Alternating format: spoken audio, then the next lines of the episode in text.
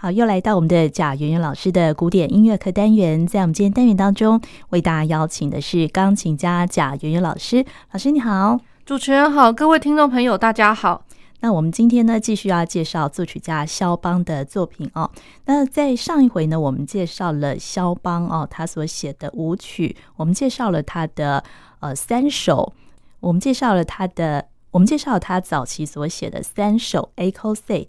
艾克赛舞曲哦，那这样的舞曲呢，它呃有没有说是在哪一个地方的一个民间的舞蹈呢？呃，其实如果说三首的那个 A Cossade 这这舞曲的话，其实它是流传在那个呃苏格兰这个地方，然后算是一个就是蛮 local 地地方的一个舞蹈啦，并不是说在高尚的宫廷或者什么的。对，它是一个就是在民间流传的舞蹈，然后它是二四拍，然后主要它其实这个埃克赛舞曲的话，比较都是在呃。呃，比如说一七零零年到一八零零年的开头开开端的这个时间点，那然后就是比较呃，在法国跟那个大不列颠地区，就是他们比较盛行的。这样子，那然后我们上次听的这三首的话，其实各是这样，就是说第一首是 D 大调，然后第二首是 G 大调，然后第三首是降 D 大调。那每一首每一首，其实大家听的就是哎，短短的好可爱这样，然后二四拍 for sure 就是很明蛮明确的啦。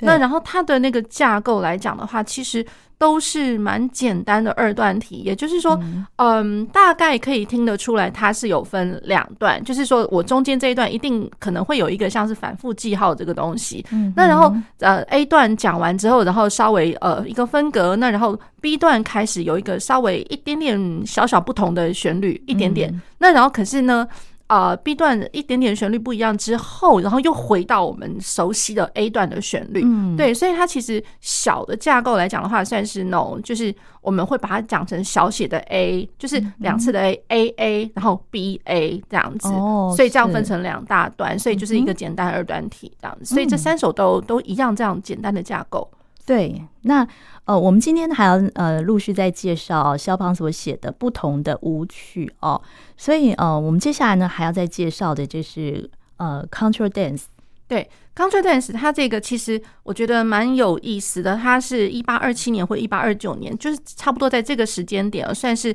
呃肖邦还蛮早期、蛮年轻时候的一个一个作品哦。那他的那个呃作品编号是 B 十七。那我会讲那个 B 的话，因为呃，如果听众朋友还记得我们上一集节目稍微带到一点点哦，就是说有一个学者在一九六零年的时候，就是 J. E. Brown 这个这个学者，然后呢，他又重新呃校订重重新编了一下那个肖邦的那个作品编号。那然后基本上 B number 呢，就是以他的这个 last name 他的姓氏的这个 Brown B 来来命的哦。那然后呢，当然就是他。最后编的，他是依照时序，而且。是这个时序上的编排来讲的话，其实是更加的清楚准确。嗯，那只是说，在这个一九六零年的这个 B number 之前哦，其实大家都已经习惯流传非常非常久的 Opus number，所以基本上 Opus number 已经都还算蛮准确的啦。只是说，可能当然会有一些补遗的部分，可能有一些漏掉了。嗯对，那比如说像呃，我觉得就是说他的一些早期很年轻时候的舞曲，那或者说一些其他小小的作品，或者是说呃 Opus number。他的六十六到七十四的时候呢，哎，就会觉得说，哎，怎么这个时序上面怪怪的？就是似乎他的作品年代是蛮早就生成的这样子。对对，那所以冰呃那个呃这个 Brown 这位学者他才觉得就是说，好吧，那我再重新编一次。只是说大家如果要沿用 Opus Number 的话，其实也还好啦，就是一些比较。主要比较我们常常音乐会场合会听得到的一些作品，基本上 Opus Number 都已经可以蛮蛮可以代表，就是说它时序上的先后这样子。嗯，对。好，那所以这个 Country Dance 的话，它是一八二七年，所以这是蛮早的啦，蛮早的一个作品。所以哦，它是 B Number 十七号。嗯。好，那然后呢，Contra Dance 的话，我觉得呃，其实跟我们呃上一次听到 A Cossade 舞曲，其实。有那么一点点就是相仿哦，就是说它相仿的地方就是它与呃其实都是在一些英语系的国家流通。嗯、对，对，那英语系国家的话，比如说包括呃爱尔兰、苏格兰，嗯、那然后还有就是说呃甚至就是美国的新英格兰地方，那或者是说阿帕拉契山这附近，所以已经有到美洲，就是英国、美洲这些都有。嗯，对，那还有加拿大这样子。那好，那然后呢，它其实就是说，呃，这样来说，它的呃英语，它比较像是那个英国这这边，英国跟苏格兰这边的舞蹈啦。嗯，对。那然后呢，它其实也融合了一点点，就是说那个呃十七世纪那个法国的呃一些民间的舞蹈。对，所以这再怎么讲，就是一开始应该都是从那种英国，然后法国稍微一点点欧陆这边的国家传来的，然后慢慢慢慢才传到了，就是说，呃，我刚刚所谓的就是美国阿帕拉契山这边，然后新英格兰地区、加拿大这样。对，好。那然后呢，它基本上它是一个很简单的一个社交舞，就是说你不太需要有任何的那个舞蹈的基础，就是你可以不用，你你可以不会跳，然后你去参加这些社交活动的时候，你也不用带你的 partner，就是不用带你伙伴去。那然后呢，你就是到到场之后呢，就是算是一个联谊式的一个活动啦。也就是说呢，呃，到场之后呢，会有人负责的人就是帮你，就是可能跟身边的人可能就组成一队一队的这样子。嗯、哦，就是会有队伍这样子队形的这样舞蹈。呃，一队是 one pair，就是呃 两个人，两个人，两个人，对，两个人，两个人。对，那所以就是说，呃，两两两一组这样子。嗯、那然后呢，它的一组呢又会变，就是说，呃，两两一组，然后我们当做是一一。一个好了，这样子，哦、那所以就是每两个，也就是说四个人这样为一、嗯、一套一一组一个单位，一个单位，对对对对对。那所以就是说，呃，就是有有两队的人为一个单位，然后每一个单位每一个单位这样子。好，那这样就是从呃那个，比如说舞台上，然后如果说我这个。呃，演出的这个也不是演出啦，就是说我要去参加这个活动，这个大厅呢，如果它是一个长长形的，对。对，它它就可以一路就是这样子的一个舞蹈的一个队伍哦。那反正我们大家就排排队排好，然后就从一路从舞台上面，然后就一路都就是传传传传传到可能这个这这个建筑物的外面去门口，一路跳到门口。排排到门口。对，所以就是说它其实是一个，就是我我觉得是很简单，就是说看在场有多少人，然后你就你就这样一路。排列排下去哦，好，那排列排下去，那然后呢，再过来就是呃，会有一个领，就是我们在讲说，比如说如果要唱歌就是领唱，那所以领跳的人嘛，跳 对对，算是一个 caller，一个领跳的人。然后呢，他会告诉大家说，哎，来，我们今天要跳这个舞呢，那我们先来看，然后就是说，一方面就是大家队伍就先往往舞台前面，然后再往舞台的后面，这样，所以这这是一个最基本的一个挪动。那然后再过来呢，就是。呃，他可能会整个舞蹈来讲，它算是一个哦六十四拍吧。哦，对，总总共六十四拍。那然后呢，再过来就会变成就是说领领跳的人，他会告诉你。呃，我们今天要跳这个舞蹈，有可能就是有六种舞步吧。他会先告诉你说我们要跳什么样舞步，就先教大家每个舞步怎么跳，这样。对对对，那先教大家跳舞步。那然后呢，呃，我们先从第一队开始，然后就是第一队就是两个人在那边跳，然后就跳舞步。那然后我隔壁的这个呢，他们也跟着我一起跳，所以就是大家就是这样看着看着，跟着跟着。那旁边人怎么跳，你就跟着怎么跳。那如果说人家往前面，你就往前，然后呢往后你就往后，这样。对，所以其实非常简单。那然后如果说这六六七种那种舞舞步呢，如果都跳完了，嗯、那跳完了，那因为我刚刚讲说，它大概这一段音乐的话，大概来说算是一个六十四拍的东西。嗯，那如果我六六种舞步都跳完，都跳完了，再再再回过头来，我们再循环过一次，再重复一次这样。对，其实我觉得是一个很好玩的一个社交舞蹈。哦、那反正他教的舞蹈也不会太难，哦、那你就跟着大家跳这样子，就、嗯、是。最基本不用有任何舞蹈基础的，嗯，所以这个这这个舞曲是写作在一呃一八二七一八二七年，也有一说就是是一八二九，其实都是在那附近的那个年代。哦、但是这个 Contra Dance 应该发源的时间会更早，对不对？对对对，发源的时间其实就是因为说呃，所谓就是十七世纪，十七世纪就已经有对，那所以就是一六几几年的时候，哦、那那个那时候就是应该是巴洛克时代。就有了、呃、巴洛克，对，其实是，所以它是算一个，就是，哦、嗯，你要说古老也可以，就是说它是一个，就是演，就是流传也还一直蛮久的，哦、对，就是可能我觉得它其实，呃，算起来它算是一个形式，嗯、而不是说它一定会有一个，比如说像华尔兹一定要怎么跳舞蹈，那个舞步一定要怎么跳，或者说我们以前讲讲过一些舞曲的组曲，比如说什么呃 Menuet 一定要怎么跳，或者说 Sarabande 一定要怎么跳，我觉得它这个的话，应该就是说。呃，他的跳跳的那个舞步的形式，应该就是呃，应该就是算是当时领跳的人，他会告诉你说，哎、嗯欸，我们今天我们来怎么样设计这这一些舞步，嗯、所以他其实没有说很制式，嗯、对。那所以我反而会觉得，就是说，它算是一种场合，是一个社交、嗯、社交舞。那可是呢，它算是一种形式，是跟大家是联谊，就是好玩这样，嗯、而不是说我一定要拘泥在说，哎、欸，这个跳舞一定要怎么跳哦。对，所以这样我们才了解，原来这个舞曲其实当时是跟他们的生活是结合在一起哦。从那个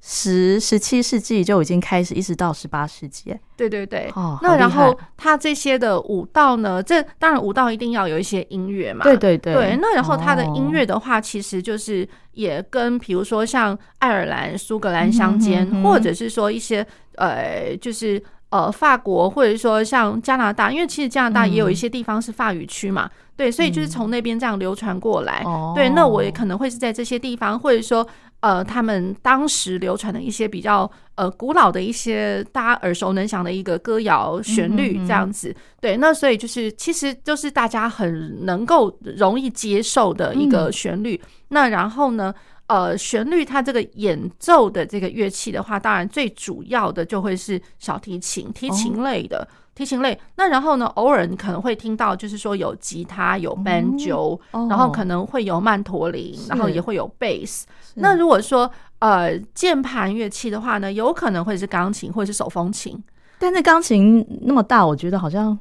对，就是一些就是比较不可能哎、欸，比较、呃、可是这样来讲，就是说钢琴的话，因为不是在讲说当时，因为像这样子的舞蹈，我们现在也都还有在跳。它其因为就是一个社交的形式，嗯，对，那搞不好就是我们社呃，就是跳的那个地方当下有钢琴，那他也可以用钢琴演奏这样子的旋律，对，那然后。哦，还有手风琴，嗯、那然后再过来呢，可能也会加入了一些，比如说像长笛啊、竖笛啊这些乐器，是、哦、一个小型乐团这样子。对，所以就是、哦、呃，他我觉得他的就是就是舞蹈好好玩之外，嗯、就是大家一个 for fun 的一个热热闹气氛之外，嗯、呃，可能我觉得这样音乐本身它也会是一个，就是大家也能够很容易接受。那然后这个乐器哦，演奏乐器其实也都很容易取得的。对，那然后就是很容易就组成一个。小小小的乐团，那然后帮忙你，就一边跳舞一边有奏乐这样子，嗯，对，所以其实也蛮好玩的。那然后它有的时候它的旋律就会变成是。嗯，比如说两种混合式，我可能就因为我刚刚讲说古老的歌谣嘛，对，所以我可能我若六四拍的话，搞不好这歌谣早就唱完了，也说不定。嗯、对，那所以就是有可能会是两个到三个的那种呃歌谣，它把它串成一起的，嗯、串成一起，那这中间可能会有一些就是小小的转调这样。可是音乐本身啦，我觉得都不复杂，哦、都不复杂。对，所以就是说它这个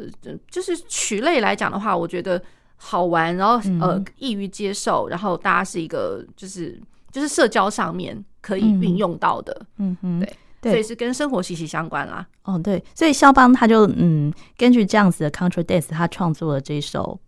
B 十七的一个 Contra Dance，Contra Dance，然后大家可以来听听看，然后它是一个就是呃副拍子的一个舞蹈。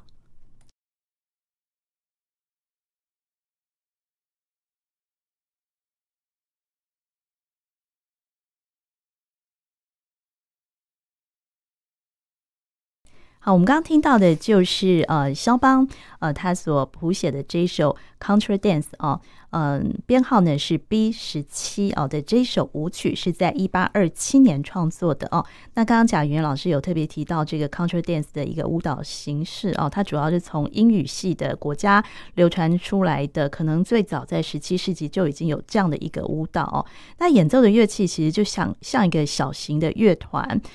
呃，后来就是有呃作曲家像肖邦把它截取出来，写成这个钢琴的一个舞曲的形式，这样。是的，嗯，对。那写成钢琴之后，他自己也会再加以做一些变化吧？就是，呃，基本上就是。目前看到的谱面上应该是比较，就我觉得还是蛮原汁原味，就是一个很精简的，哦、对，那甚至精简到会觉得，嗯，这是肖邦的东西吗？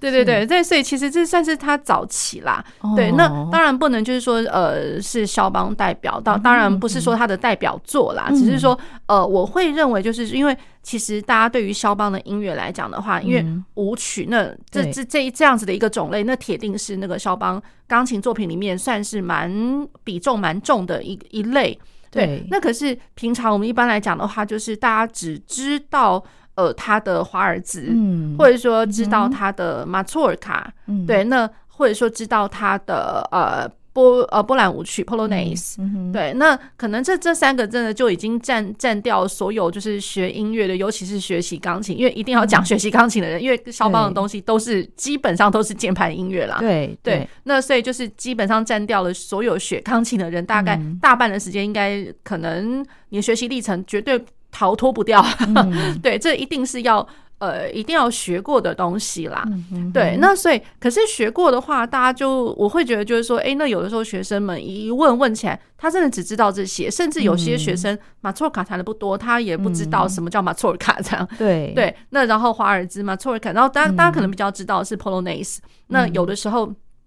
更尤其是哦，那个 Polonaise，呃，就是大家会可能知道，比如说《英雄波兰舞曲》，嗯，这个是最最最最最出名的了，嗯、对啊，那大家可能就会想说。哦，原来最出名的原来是技术很很高超，因为它中间有一段哒哒哒的那个重连连续八度的那个东西，嗯嗯、对，所以有的时候呃学生们就是久而久之就就我觉得有一点被被导到一个怪怪的一个方向去了，就觉得说他好像波兰，哦、只要听到波兰话就会弹得乒乒乓乓很磅礴，哦、其实会觉得真的真的是莫名其妙的。哦，所以所以要对于这个舞曲的一个风格有一个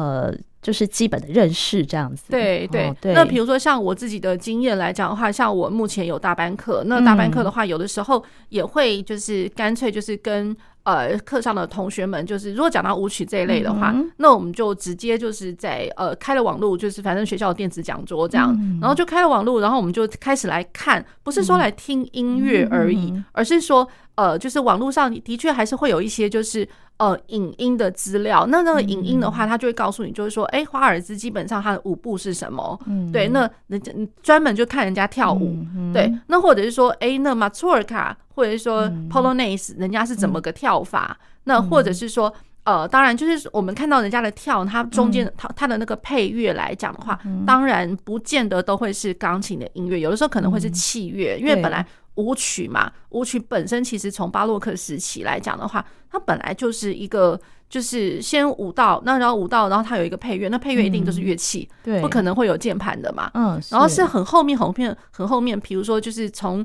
乐器的一个重奏开始，然后它慢慢变成一个像是室内乐的东西。嗯、那室内乐，然后它可以后来就变成就是说，哎，反正我键盘乐器也越来越的制作的越来越精良，它也可以表现出这些、嗯、呃舞蹈的一些风格。嗯、对，那所以就是呃单就键盘乐器，它也一样可以演奏的出来这些舞曲。对，然后再来慢慢从巴洛克时期，然后古典时期，然后到浪漫时期，然后就成就了一些我们现在我们学习历程当中我们可不可或缺的，就是一定要学到舞曲这一类。嗯，对。那像这样子 contra dance 的那个舞蹈的影片，现在还找得到吗？就是跳舞的。嗯，其实我觉得应该是有诶、欸，应该都可以看得到。那甚至就是说 contra dance 的话，其实。呃，像我曾经有看过我同学、我朋友的一个，就是他们他们自己的一些影音啊，就是大家有时候可能一一就是开心开心就把它就是 po 在网络上这样子，对啊，比如说参加朋友的那个结婚舞会哦，对，那结婚的时候，结婚这个这个场合，它就会就会有 contra dance，真的，现在还有吗？现在都还有还有，对，所以好难想象，对对对，它是是是还有，就是因为它太太容易就是流传，而且就是说哦，就就只是一个就是集会场合，有时候大家。就就这样讲啦，因为社交舞嘛，那社交舞如果说呃不需要去局限，就是说啊，只是像国标啊，或者说像跳跳 tango 啊，或者跳什么的，对，或者是 rumba 什么的，其实就是这种 culture dance，就就是一个大家就是你根本不会跳舞，也去那边动一动，好好玩，好玩，好玩，也是也也挺好的。这样，对，就是就是，比如说就是像像结婚的那种场合，这就就有啦。哦，对，就是老弱妇孺都可以，对，对啊，所以其实都都可以跳的舞蹈，所以我觉得 contra dance 是一个啦。对，那然后我自己本身就会觉得说，哎，那可是肖邦的东西，真的不是只有局限在我们知道的华尔兹、马祖尔卡跟 Polonaise。对。对，那然后甚至哦，就是说。他的其他的舞蹈，就当然不是大众，因为可能就只是一个单手，一个单首。那比如说像 Bolero，好了，我们要介绍这个 Bolero。嗯，那 Bolero 的话，那大家就会想说，哎呀，那不是怎么会是肖邦的？拉威尔，大家想到就是拉威尔嘛。对对，那而且想到它就是一个定固定的一个节奏，就是呃当哒哒哒当哒哒哒哒哒哒哒哒哒当哒哒的一个副拍子，然后可能不会挺快。对，那然后呃，当然一定，我觉得那个三连音就是铁定是一个既定印象啦。不管他是用十六分音符，或者说他用呃快速三连音这样子八分音符的三连音把它弄起来，不管怎么样，我其实我觉得。嗯，他大家就已经会会先入为主，就想啊，就是 Ravel，然后就是同样一个制式的一个旋律在那边是一直反复，一直回返，嗯、对，对，一一直跳，然后会觉得就是说，嗯，好像真的会头晕啊什么之类。哦、是。可是他又 一而再再而三的反复了之后呢，嗯、可能就会觉得哇，好像越来越热闹，越来越激动，他、嗯、会越来越转越快的那种感觉。然后越转越快，然后甚至他的和声啊，嗯、或者说他的音响上面就会越来越。磅礴，对，越来越就是也也算紧密啦，这样子。嗯、对，那然后到最后呢，呃，才会大家知道，呃，我记得最后是哒哒滴哒哒哒哒哒，对，就结束，然后就结束了，然后就哦，OK，然后就会觉得。哦，然后你就是，即便听完了，然后心里面还会一直在那边回响那样子的一个旋律，一直转，一直转，一直转。所以玻璃路都是这样子的一个曲曲式吗？其实我觉得就是说三连音这个东西，那铁定是一个就是一定会听得到。对，波列路。那所以了，呃，有的时候它甚至会有一些花俏的成分啦。那所以就是到呃，比如不是说到，就是因为肖邦其实他根本写这个是更更早以前，就是因为肖邦他写这个时候是一八三三年。对，那所以就是说，呃，这个 Bolero 这个的话，大家就是可以去看一下 Bolero，就是单就这个舞蹈上来讲，它是怎么样子的一个渊源渊源。那呃，可是。知道的就是说，像肖邦他写这个一八三三年就就已经写了 Bolero，嗯，对啊，所以就表示说肖邦他那个时候就已经会运用这样子的一个舞蹈，这样。嗯，他是在拉威尔之前写的这个。哦，对，因为拉拉威尔写那拉威尔那个已经二十世纪的东西了，对对对，因为真的是早在 一百年前。了，是，对，所以所以就是呃，我觉得这蛮好玩的，大家就可以先听听看肖邦的 Bolero 是怎么个一回事，这样。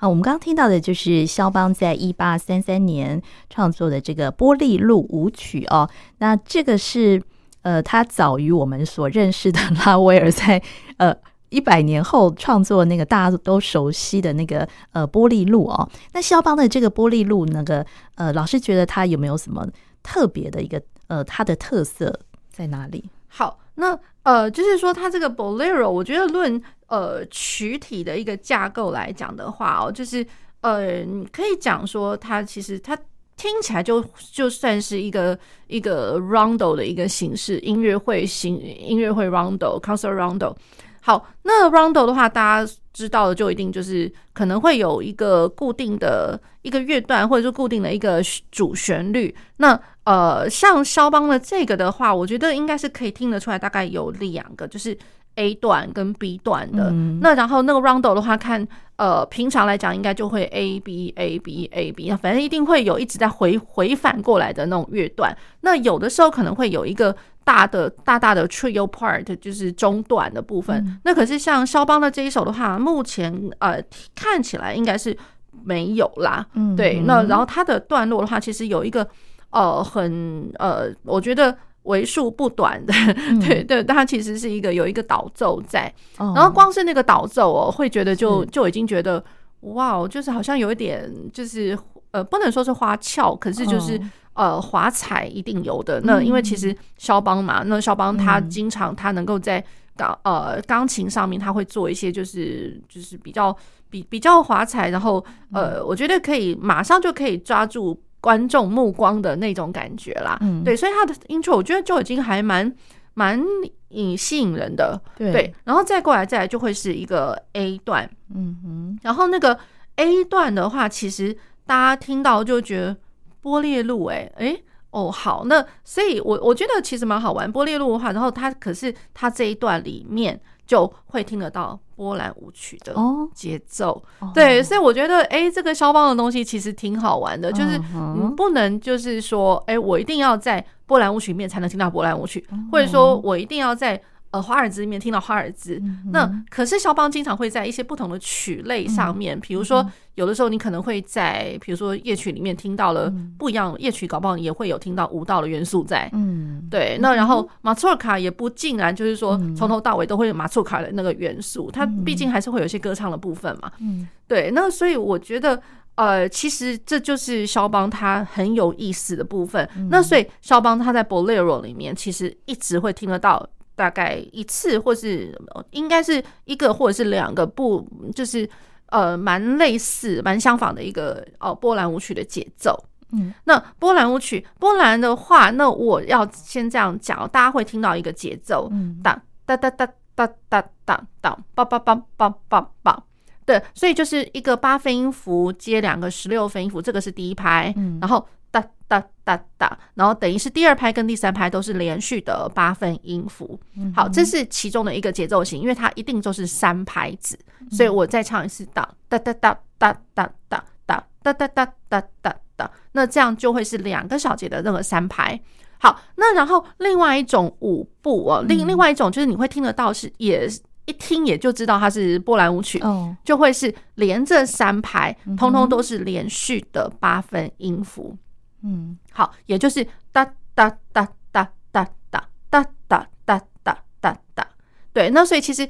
老实讲，跟我们刚刚第一个 pattern 的那种就是波兰舞曲的那个舞蹈哦，它的第一拍其实就只有第一拍的稍微一点点小区别啦，因为嗯，就是第一种的话是多了两个十六分音符这样子。对，那所以基本上呢，它不算是快的舞曲，我觉得听起来呃，就是不管是说在这一首 Bolero 里面，或者是说像我们平常听到真正的真正的 Polo Polonaise，它的其实呃，我觉得速度上来讲。呃，因为毕竟是人家可以跳舞跳得起来，它本来就是有舞蹈舞步存在的，对，所以应该来说它本来就不是太快，哦，它是一个中庸的，你可以很很自很自在、很自然的挪动你的脚步的这这种舞蹈，这种这种。呃，tempo 啦，这样来说，嗯、对，對，所以就是三拍子的哦，对，三拍子，三拍子，哦、对，那所以三拍子该要有的，本来本来三拍子，我们大家既定的印象，它就会是一个重拍，会稍微就是就会有一个重心稳稳的在那边，one two three，one。Two three，只是说它的第二拍跟第三拍不会太轻啦，对，不会太好像有的时候可能会觉得华尔兹的话，它的变化二三拍可能还会稍微多一点，可能有比较时间上面时间差，或者说它有比较第二拍第三拍更呃，就是重心稍微轻一点，或者是扬起来那种感觉。嗯、对，那 Polonaise 的话比较不那么，我觉得比较中庸一点啦。那、嗯、老师可不可以再就是在那个呃解释一下那个前面的那个？波丽露的节奏哦，大家可能会听得到，就是三个咚咚咚，然后就会觉得，哎，有有有一个长音，会觉得，哎，好像是不是有什么东西要要发生的那种感觉？然后德瑞尔迪尔，然后再来就会看得到，就是一连串，就是那个就是快速音群的三连音的节奏，然后就它其实就成就了我们所谓的就是一个华彩的部分。嗯对，其实我觉得。蛮蛮有意思的啦，对，就是其实那根本就是在动手指，对，所以就是它的它的导奏的部分的话，老实说。呃，我觉得就是就是手指头的一个主动性，我我觉得是这样，然后而不是说真正那么的舞蹈成分，嗯，对，所以肖邦他在这个 Bolero 里面，我觉得他比较想要呈现的会是一个，不见得是一个既定的 Bolero 的节奏，因为就如同我刚刚讲的，就是大家会听得到，哎，怎么比较多是 Polonaise，对，可是他想要在 Bolero Bolero 里面，他呈现的一个就是一个多段。哦，对，多段体，那然后多段，然后它就是一而再再而三，可能就一路连下去的多段体。对，就如同我们知道，如果说像 Ravel 的那个那个 Bolero 的话，它其实它它的确也是多段，然后它就一直反复，一直一一直一直回返，一直回返这样子。对，那然后像肖邦的话，他其实把它当做就是一个。Rondo 的一个形式，嗯、那轮旋曲嘛，轮旋曲其实老实讲，它本来就是一个多段，然后、嗯、呃把它组成在一起，它不会有任何的分隔，它就是一路连下去的多段体。嗯，对，那所以我觉得肖邦他要呈现的这个 Bolero，它是它它其实是要呈现这样子的一个意象，它就是一个 Rondo。嗯，对。那然后在这个 rondo 里面，它可能会有不同的呃，就是表述的方式。所以它的第一段就是导奏，然后我的第二段的话，其实就是波兰舞曲。嗯，对，波兰的。咪哒哒哒滴哒哒滴滴哒滴哒滴哒滴哒滴哒滴哒滴滴哒滴滴滴滴哒滴哒当，这这这样子的一个一个主主题。那然后呢，它呃这个 A 段来讲，它是呃 A 小调的。那然后呃波兰舞曲，然后它的 B 段来讲的话，突然你会听到一个，就觉得哎，怎么好像。又是另外一个波兰舞曲，而且而且突然会觉得说，我好像依稀哪里听过，这这是这是什么？对，因为他走到 A 大调哦，然后 A 大调，然后他的前面那几个小节，真的会让人家突然有点想到，这不是就是当滴滴滴哒哒哒滴当哒哒，就是超级像的，没有 exactly 一模一样，可是。就是好像哦，有那么一点点影子突然闪了一下过去，对。然后它的 B 段就是一开始是这这样子的一个段落，那然后后面就接上了非常美丽的，嗯，非常漂亮的一个呃，就是就是音乐的就流动的一个主题这样子，所以它反而是比较。歌歌歌唱式的，嗯，对，好，那然后他这个 B 段，老实讲还有一点点长这样子，嗯、对，然后再来最后呢，再去接上 A 段，等于说又回来，那所以那个 B 段也是一个波兰舞曲的节奏吗？呃，其实开始是，开始它的开始是，可是它的后面其实是比较是那种。呃，听起来好像是 Nocturne，好像是肖邦的夜曲哦。因为如同讲的，就是它有那个很美丽的歌唱性的旋律。那然后我的那个左手的那个伴奏呢，那也是典型的肖邦。因为典型肖邦在，如果他在夜曲里面，你可以看得到的一些左手的流动的形式哦。那左手比较长时候真的是和声式的伴奏。那可是他的伴奏呢，真的。也不那么简单，不是什么 Alberti bass 之类，它其实是一个有要它有一个既定的，就是不会变化，呃，就是不会说每一拍每一拍或者是怎么一下就会变一个和声，它有温温的稳稳的一个和声行走的一个方向，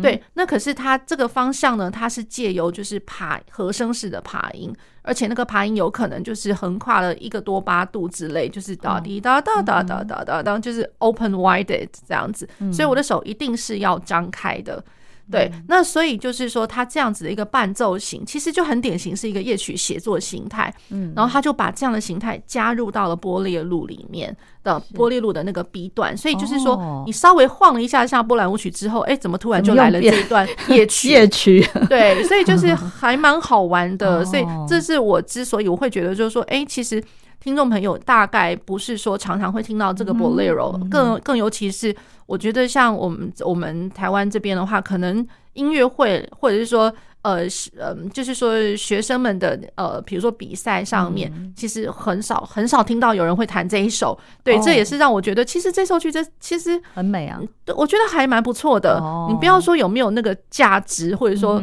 呃什么分数啊，或者什么 CP 值高或者什么。可是我觉得论学习上来讲，它有这么多的元素存在在一个短短七分多钟的一个曲目。对，那我觉得本来就是说学生们来讲，他应该可以借由，我觉得那个 CP 值高是因为呢。他的他曲子短短，可是你一下子可以学到第一个，我的我的手指头主动性铁定的，然后再过来，我马上可以抓得到波兰舞曲的精神跟夜曲的这个精神，在我一下学到这么多，就是何乐不为？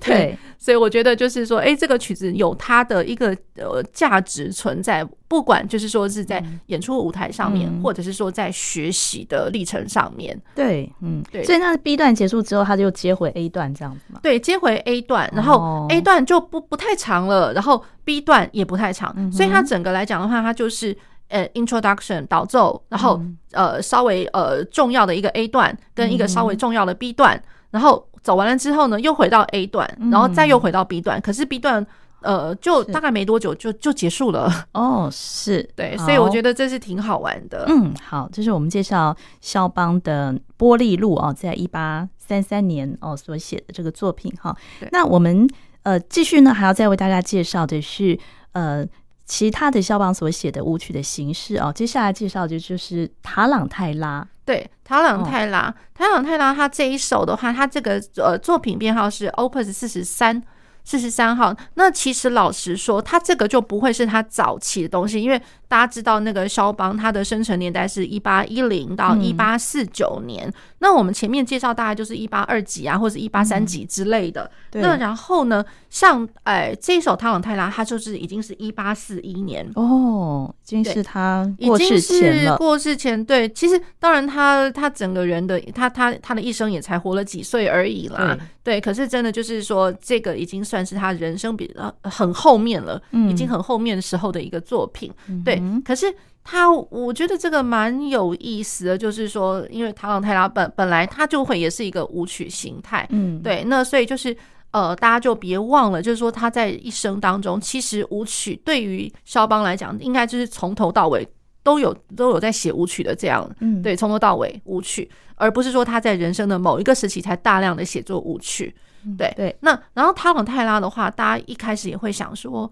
哎，肖邦塔朗泰拉，这是有没有搞错？大家第一个一定会想到谁的塔朗泰拉呢？就是。呃，浪漫乐派李斯特吧，哦、李斯特那个真的是不管是什么大考啊、比赛啊什么，对啊，就是大家抢着弹啊。然后如果是说学生们来讲的话，就觉得说塔朗泰拉一定是一个炫技的东西，超超炫的。嗯、对，那殊不知哦，其实，在李斯特之前，其实，在肖邦这个时间，他也写了塔朗泰拉。嗯，那其实更不用讲，塔朗泰拉其实也不是浪漫时期的产物啊。对，对，那。所以塔朗泰拉，我觉得其实就是说，像我们之前之前，比如说我们提到的，比如说像贝多芬的奏鸣曲里面的，比如说像三十一之三的第四乐章，那个连续的它稍微快一点流动的六八拍，嗯，对，那六八六八拍，比如说哒哒哒哒哒哒，或者是哒哒哒哒哒哒哒哒。对，那其实这个就已经算是一个典型，只是说，当然贝多芬在他的奏鸣曲里面，他不会说这个叫塔朗泰拉。嗯，可是我们就是弹久了，我们就知道了一些元素之后，会知道就是说，哎，其实他就是有这个精神在。嗯，对。那然后再过来就是说，像我们之前也有介绍过，比如说像呃舒伯特的奏鸣曲里面，嗯，对。那舒伯特的奏鸣曲，他的那一个呃九五八 C minor，他的最后一个乐章也是一样。对，就是它，呃，那个 C 小调的叮叮当叮当的噔的叮滴咚的叮当的噔的叮滴咚，这这一个这个主旋律。那然后呢，它其实也是在哒哒哒哒哒哒哒哒哒哒哒哒，然后它的右手右手的那个主题哒哒哒哒哒哒哒哒哒哒哒。对，那所以一样六八拍，快速的六八拍，嗯、那啊、呃，就是感觉上就是一直绕，一直绕，一直绕。嗯哼，对，那所以这个也都是在塔朗泰拉的精神，只是说，哎，我们真正看到塔朗泰拉，它真的被写出来，变成是一个标题，标题，然后大家也知道，就是说，哎，它对啊，塔朗泰拉你也知道，它就是一个种类，这样曲类。嗯、那那它是有没有说流行在哪个地区的舞曲啊？塔朗泰拉？呃，其实比较长，因为我觉得。嗯，怎么说呢？因为其实像肖邦他这样写，那然后他那个时候，他那个时候人其实是在呃法国，法国对啊。那李斯特他写作的那个时间，的，应该也是在欧陆这样子。不管是说他人在哪里，对，其实我会觉得应该来讲，那像像贝多芬跟舒伯特。对啊，那其实他们当时在写作这些东西的时候，其实人都就是不德国这样子，对对对，就是在欧陆，对，都是欧陆啦，比较常听到。对，那当当然同时之间，如果说像其他地方比较没有听到，或许有，可是大家可能目光都没有注意到那边了。那更不用讲，比如说，如果说西班牙不知道，对，应该应该是没有没有听说。对，那如果意大利的话，yes。Italy，我觉得应该是应该是会有的了，也，也有对，就是整个欧陆这样子，哦、对，那所以我觉得这蛮有意思的，就是我们也都可以一直就是说，呃，多多方去涉猎一下，就比如说塔朗泰拉他这个舞蹈的一个渊源，嗯，对，其实我会觉得就是说，在探讨到肖邦的舞曲的时候，我觉得像我自己的习惯就是干脆就是管他是不是肖邦写的，只要就是只要是舞曲的，我们就是从头到尾就是一箩筐的，就是从头到尾把它。就是涉猎清楚这样子，我常常也会就是在课上跟跟学生们一起就是做讨论，然后一起做研究这样。嗯，哦，是对。那然后呢，这个肖邦的塔朗泰拉，它是呃降 A 大调，降 A 大调。那然后一八四一年写成的。那从头到尾，其实你会听得到，就是一个呃很华华丽的 这样来讲，很华丽的，然后的一个快快速的，然后又很好玩的一个东西。对，那然后呃，舒曼他当时就是在形容就是呃肖邦的这个塔朗泰拉的时候，他是说，哎，这个是肖邦最呃有有着他最奢华的一个形态在这样子。Oh. 对，舒曼他觉得奢华，我我是觉得听起来好像还好啦，不是说什么多多么的。呃，华丽，对对，可是就也也挺精彩的。嗯，然后我觉得就是说，它这样子的一个躯体哦，而且就短短的，它不会说像李斯特的那一个汤朗泰拉，对，他其实就是肖邦这首短短的，可是。也一样，就是说常常会被。呃，就是肖邦，呃，比如说呃，肖邦大赛，肖邦大赛的话也是一样，就是会有第二轮、第三轮的，因为它基本上都会是一个独奏会形式嘛。对。那独奏会里面，你可能要呃，一定要包含什么样子的曲子，然后剩下几分钟的东西，诶，你可能也可以再抓一点肖邦什么其他的东西。嗯，对，比如说像。呃，我刚刚放的那个玻璃路的话，它其实也是，就是曾经有一年，这就是肖邦大赛有一个呃奥奥地利的一个呃钢琴家 Ingolf Wunder，那 Wunder 他其实刚刚他那个就是呃他的玻璃，他演奏了玻璃路，哦，就演奏那首，对，那个就是在他的肖邦大赛的实况，我忘了是第二轮还是第三轮的时候，他又演奏这一首。那像我们现在要放的这个是 Trifonov，那 Trif Daniel Trifonov。然后就是一个一个金发，然后头发长长的一个，嗯、对。然后他现在的呃在美国这样。嗯、那然后呢 Trifonov 他演奏的塔朗泰拉，嗯、那他演奏的这个东西有他这个这一段录音，其实也是当时他在。呃，比肖邦大赛的其中、哦、其中一轮的一个实况，对，哦、所以所以这样来讲，就是说汤朗泰拉千万不要觉得说，哎，他没价值。要要是说他没价值的话，为什么肖邦大赛大赛里面还是有很多演奏家，他会拿这个东西出来，对，出来演奏，嗯，对，所以我觉得，那如果说像目前来讲的话，嗯、呃，这个单手我觉得也挺挺好，挺适合放在比如说我们音乐会的演出的最后，哎，可能拿来当个。呃，encore 曲，encore 曲，对，因为其实就短短的，然后又哎、嗯欸，好好玩，又有效果，这样子。对，我们可以先来听听看。好，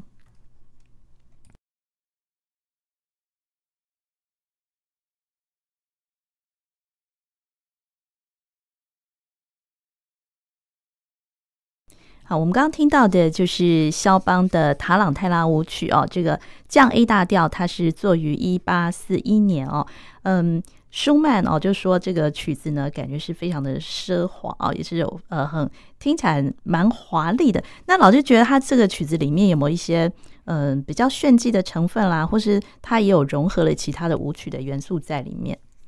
呃，我觉得融合其他的倒倒是没听到，嗯，倒是没听到。那然后，可是我会觉得，因为他呃，我觉得他精彩的真的就是有从从一开始他 Presto。第一个，我觉得哇，那只要你看到 Presto，就是心里面要要要有个底哦，就是我这口气可能要很长，对，而不是说看到 Presto 我就一定要呃多快多快，因为当然 Presto，当然我们论小拍来讲的话，哒哒哒哒哒哒哒哒哒哒哒，你说真真的，嗯，真的要去给它认真起来的话，那当然我一拍一个八分音符，对不对？一个八分音符可能两百多吧，两百零八，那所以千万不要去想说这个紧张的这个成分。嗯。哼，所以了，汤荣泰拉他一开始他标了 Presto，一定就要去想说，哎、嗯，他会不会是在数大拍？哦，或者是说我根本就是一个小节为一大拍？嗯，那如果是说我一个小节一大拍，那然后我可能会是每八个小节，然后才会是一个大句子，或是为一个嗯一个句子，或者说一个大拍的一个单位也说不定。嗯，嗯对，那所以我整个躯体来讲的话，基本上。我所以，我之所谓气要很长，因为我，哎，我可能一开始从曲子一开始深深呼吸一口气，我可能一口气，然后就最后结束的时候，就是这个曲子就结束了，就一口气弹完，一口气弹完了，对，所以就是 没得呼吸的，没得喘的，对，那那没得喘的，那为什么呢？嗯，塔朗泰拉本来这个武道就是因为塔朗泰拉他本来是毒蜘蛛嘛，就不能停下来就对了。对呀、啊，那个毒蜘蛛你万一被它蛰到，那个、那个毒蜘蛛是被称为黑寡妇吗？还是什么？我也不是很清楚。哦，对，对，可是它就是螳螂，就就就是一个蜘蛛的一个名字嘛。嗯，那你不不小心被它毒液蛰到的话，嗯，那其实就是有这么一说，就是那个武道就是你必须要一直跳，一直跳，一直跳，跳到精疲力竭为止，跳到死为止，这样子。就是 呃，基本上，因为你越想要就是赶快把那个毒性给挥挥发出来，给它弄掉嘛。那所以基本上，其实跳一方面算是呃呃怎怎么讲呢？你一方面是对对自己是好的，就是说你要把毒性弄掉，然后一方面的话，可是也是置置呃让自己置于一个危险的境地，因为你一直一直一直，然后都不能断不能停。那不能停的话，那这样自己很容易就就很容易就是精疲力竭。嗯，对，所以我觉得他让人家呃。怎么讲呢？会一直深刻的记着他，就是又邪恶又又好像很很很激烈的那种感觉。嗯、对，就是唐朗泰拉他的那个舞曲的精神，本来的精神是这样子。哦、所以他之所以他化为音乐上来讲的话，嗯、那还真的就是。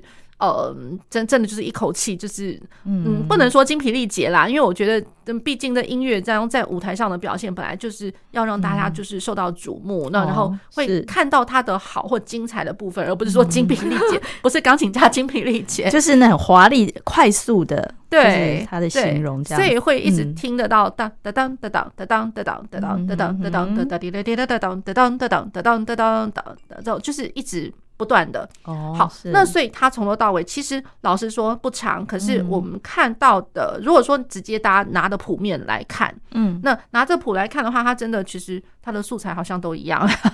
节奏素材从头到尾都一样。可是难是难在就是说，哎，我可能我的左手部分，嗯，如果因为像我们知道，就是说肖邦他的左手，如果说伴奏的话，很多时候是爬音，嗯。那和声式的爬音，然后他又要。很大的手，然后去延展它，嗯、对，扩张这个这个这个爬音的一个音域。那我扩张的音域，那我如果弹慢的也还好，像我们刚刚在讲说，哎、啊，肖邦夜曲里面，对，那夜曲绝对不会太快嘛。对，那所以我的我的扩张的话，我的手的平稳度好像也还蛮容易维持的。嗯、可是它难是难在就是说我如果又要扩张，又给你扩快的话，哒哒哒哒哒哒哒哒。然后我会觉得，对我这个小手来讲的话，还真的是有一点点爱。对啊，是，对。是那所以呢，就是说，可能呃，如果说是呃，一般来讲，如果说有些人呃天生骨架比较大一点，手也比较大一点的话，它可以扩张的比。比较容易扩展的话，嗯，那我觉得基本上可能大概我的手可以扩展为十度的话，我觉得弹这首应该蛮游刃有余的啦。哦，对，其实就是他其实老实讲，他真的不难，嗯，难就是难在就是说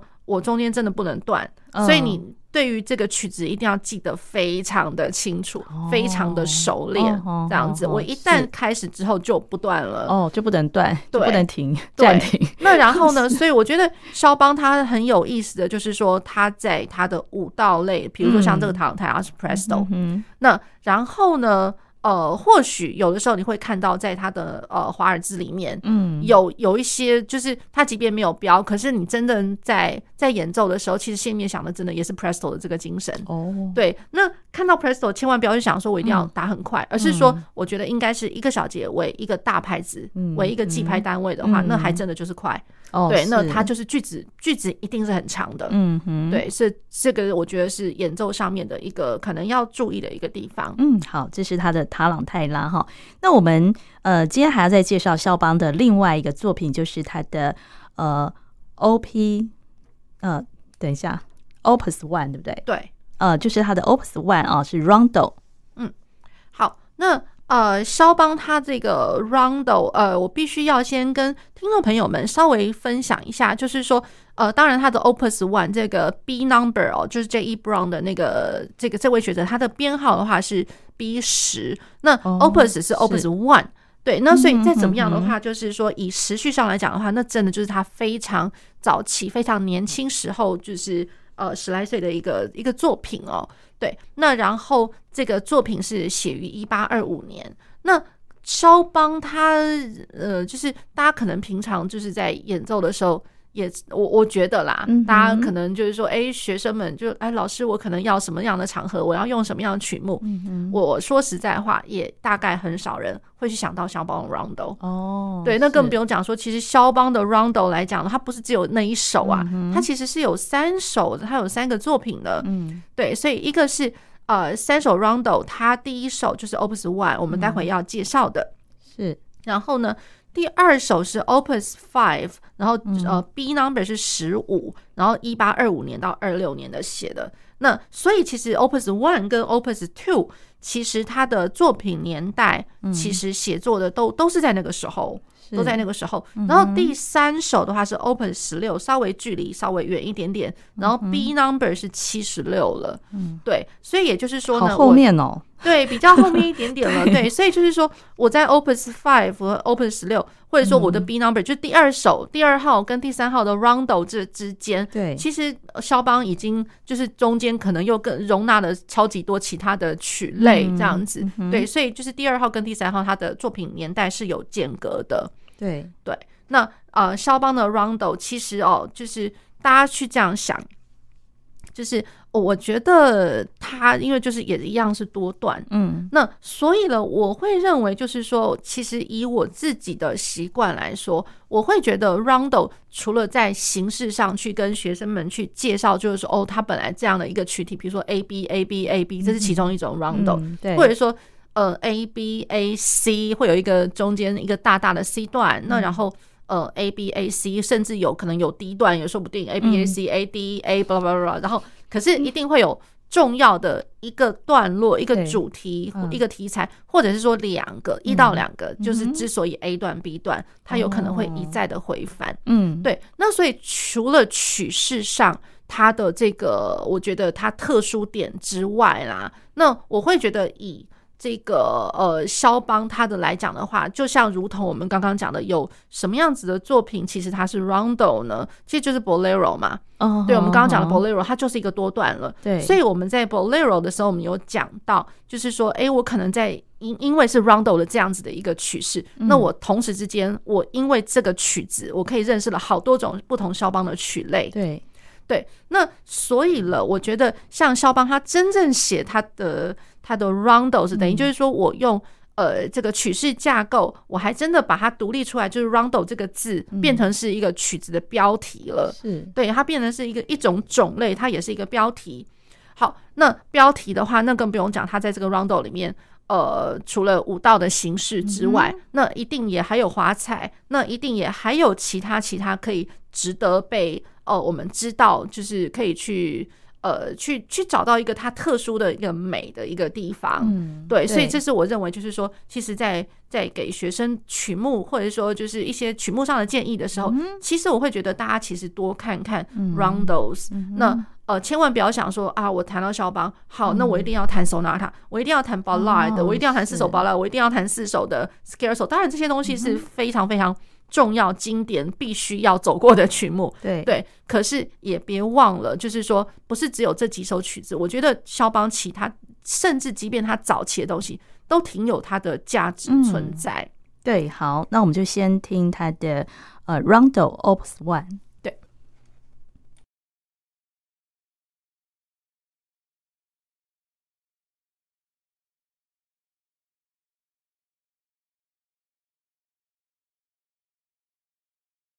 好，我们刚刚听到的就是肖邦的 Opus One，呃，就是 Rondo 哦，他直接给了一个标题就是 Rondo 哦，所以它也是一个多段体的。那这个作品里面，他老师觉得有有些什么样的特色？呃，先是这样，就是说他这首曲子，呃，一八二五年写成的，然后他是献给呃一个，就是他以前他在呃呃，就是说是他自己在学习的历程当中呢。呃，就是肖邦，因为他都是在 local，、嗯、就是当时他应该还在波兰啊。嗯、对，他在波兰里面，他是波兰的学校里面学习的时候，他是写给他学校的一个，就是老呃，应该来讲应该是老师的太太哦。对对对对，然后就是呃，一个叫做 Lind 这个夫人，叫 Madame de Lind，Lind Lind 的夫人。嗯，是。好，那这个是一个啊，然后呢，再过来他的呃一个。怎么讲呢？就是它的一个曲式架构，就我们刚刚有说了。嗯、对，那然后再来，它因为这样的曲式架构，可能会听得到有一些调性上的走向。嗯，那调性上一开始大家会觉得，哎，怎么好像有点小严肃啊？就是咚咚咚咚咚咚，然后听起来就觉得什么东西啊，好像是一个开场白 啊。嗯、对，然后怎么？有点严肃啊，这样子。嗯、那可是听起来，其实它二四拍，然后不会太快，嗯、然后哒哒哒哒滴哒哒哒哒哒哒哒哒哒哒这样，就觉得哎、嗯，好像还好像是呃，在小调里面，可是听得到一些些小小的活泼的存在，这样那那种那种性格。嗯、好，然后调性上面是 C 小调，嗯、然后呢 C 小调，然后再过来，你可能会听得到 E 大调，嗯，然后可能会听得到降 A 大调。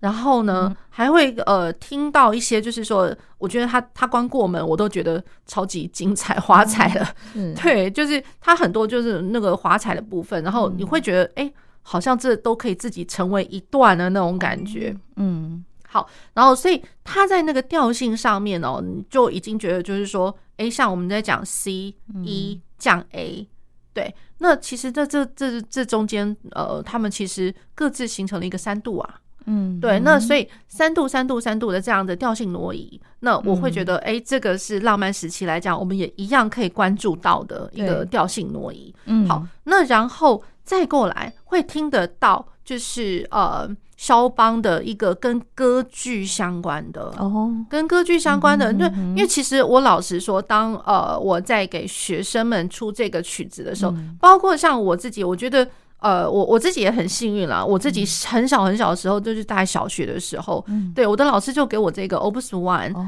对，那我会觉得就是说我很荣幸的能够在很小的时候，小学的时候就已经认识到这个曲子，嗯、而且这个。对我自己人生来讲的话是举足轻重，因为我我比赛我是拿这个拿第一名的，真的，对，好厉害。所以大家可以想象，对我对于这个曲子，其实我会认为就是说，对我对对我自己意义重大，对对我自己本身来讲的话，当然是很有价值。对对对，那我会觉得说，既然对我来讲很有价值，我当然想要介绍给大家。对对对啊，特别嗯，对。那所以我们之前哦，我们上集或者上上集节目，就是大家应该会听得到，我之前有在跟各位介绍肖邦他的曲子里面，你可能会。听到什么样子的元素？嗯，那其中一个元素就是你会听得到 opera，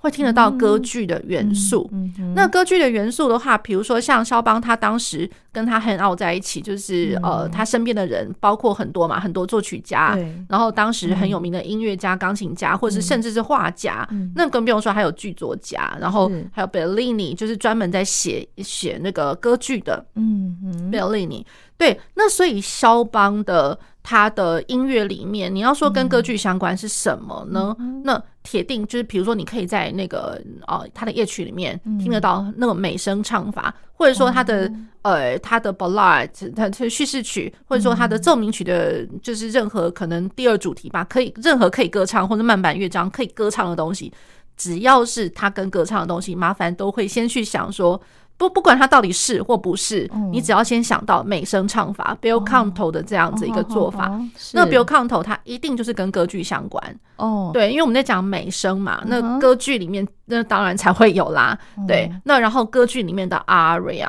哦，对，那所以他不管是在歌剧里面什么第几个呃第几幕第几个场景啊，什么什么，只、嗯、只要是歌唱，只要是歌唱，嗯，对，都一定要想尽办法唱的很漂亮。所以这个是在浪漫时期的那个。作曲家他们作品就是只要有歌唱旋律，都是有点受到歌剧的影响吗？还是只只有肖邦？呃，其实我觉得应该不止肖邦，哦，不止肖邦。可是就是说，当我们在讲到肖邦作品的时候，是的确一定会讲哦。对，那其他人的作品的话，多多或多或少，他有可能会跟歌剧相关。可是或多或少也有可能，比如说像舒伯特他歌唱的东西的时候，其实我们想到的会是他的弦乐重奏，或者是说像他的艺术歌曲。对，孟德颂也会是，对对，就是会有一些就是像艺术歌曲的存在，对，那所以就是说，那要讲到美声唱法的话，我觉得一方面啦，这样来说，延展性吧，它的音色上面，我如果说在在长音上面，长音的一个延展，我要如何去去延展它，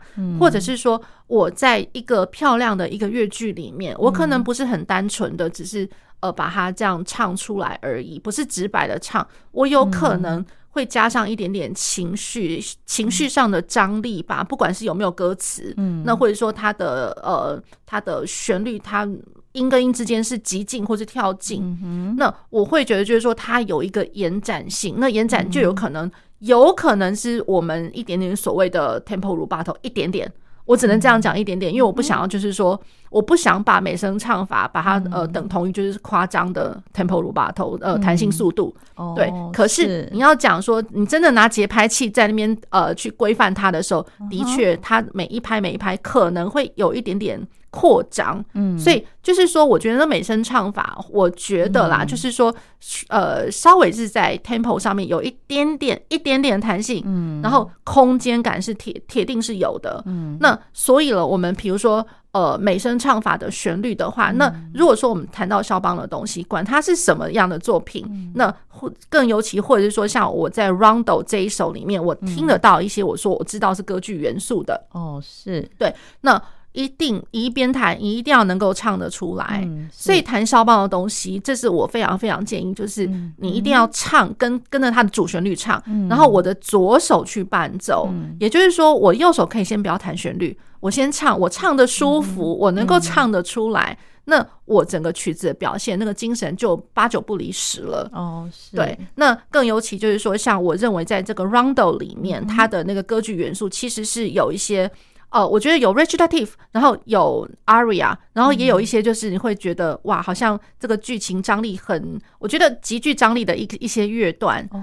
对，就是 B 段啊、C 段，这我会觉得哎，这个好玩哎，这样子，所以就是在 B 段跟 C 段里面可以找得到。对对对，哦、我觉得那个剧。剧情上面有有那个张力存在，对，那当然剧情要怎么一个演法，可能每个人见仁见智，都会有不一样的想象，嗯、对。可是我觉得，我直觉的，真的觉得，就是说，它真的跟跟那个歌剧是非常相关的。哦，是对对，所以这是这个肖邦的 Opus One 哦，那呃是他写作在一八二五年，也是他非常年轻十几岁的一个早期的作品哦，Rondo 哈。嗯，那我们今天也非常谢谢贾云老师。谢谢主持人，谢谢各位听众朋友。